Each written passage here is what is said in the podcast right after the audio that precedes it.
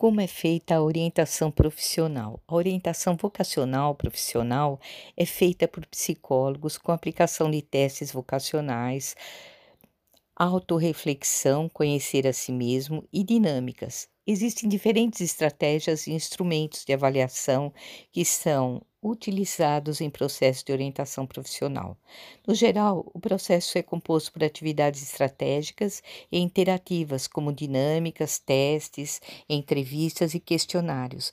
Basicamente, o procedimento se baseia na constituição de um perfil com as características do avaliado, que foram anteriormente levantadas por um psicólogo. A partir dessas características, ambos podem pensar juntos em formas de superar os obstáculos atuais e equilibrar personalidade, habilidades, desejos, metas e expectativas na escolha profissional. Quais os principais, as principais etapas do processo? Como já disse, existem diversas metodologias no mercado. Mas nós vamos iniciar. No primeiro encontro, vamos falar sobre todo o processo a ser desenvolvido. Será colocado para o avaliado dessa maneira.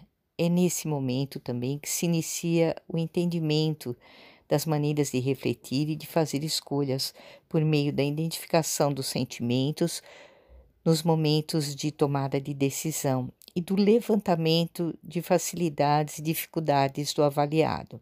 Esse primeiro passo é essencial para a compreensão da personalidade do indivíduo e estabelecerá a base de todas as etapas que virão a seguir.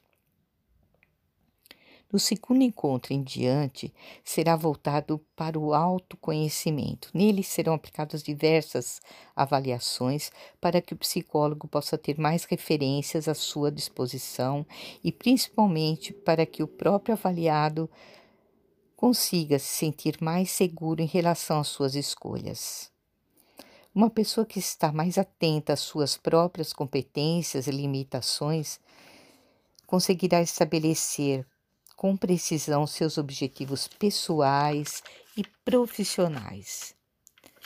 Tem muito mais chances de não se arrepender de suas escolhas posteriormente.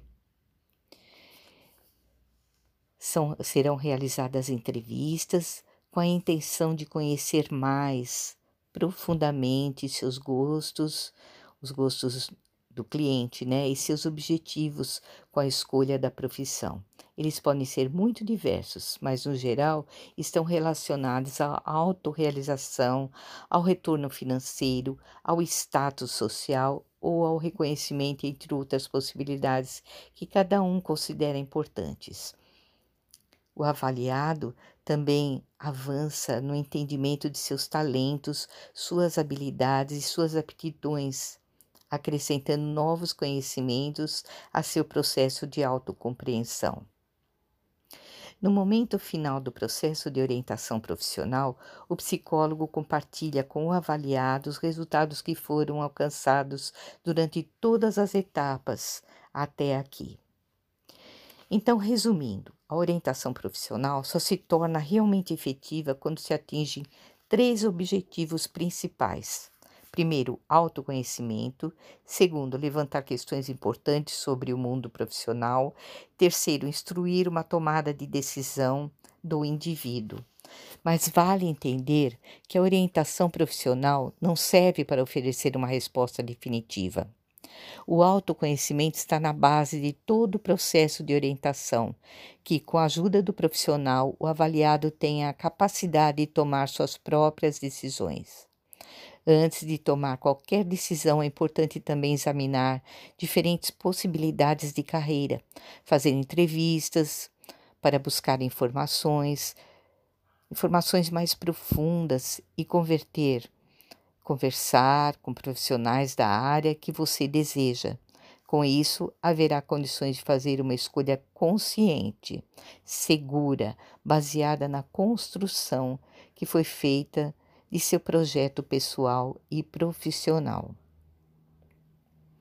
Eu sou a psicóloga Rosa Lopes Kifuri e atendo no celular 13 97405 3871. Visite também minha página, consultório da Rosa Kifuri, ou me ache no Instagram e canal no YouTube, Rosa Kifuri, ok? A importância da orientação profissional. A orientação profissional auxilia as pessoas no momento da escolha ou redefinição da profissão.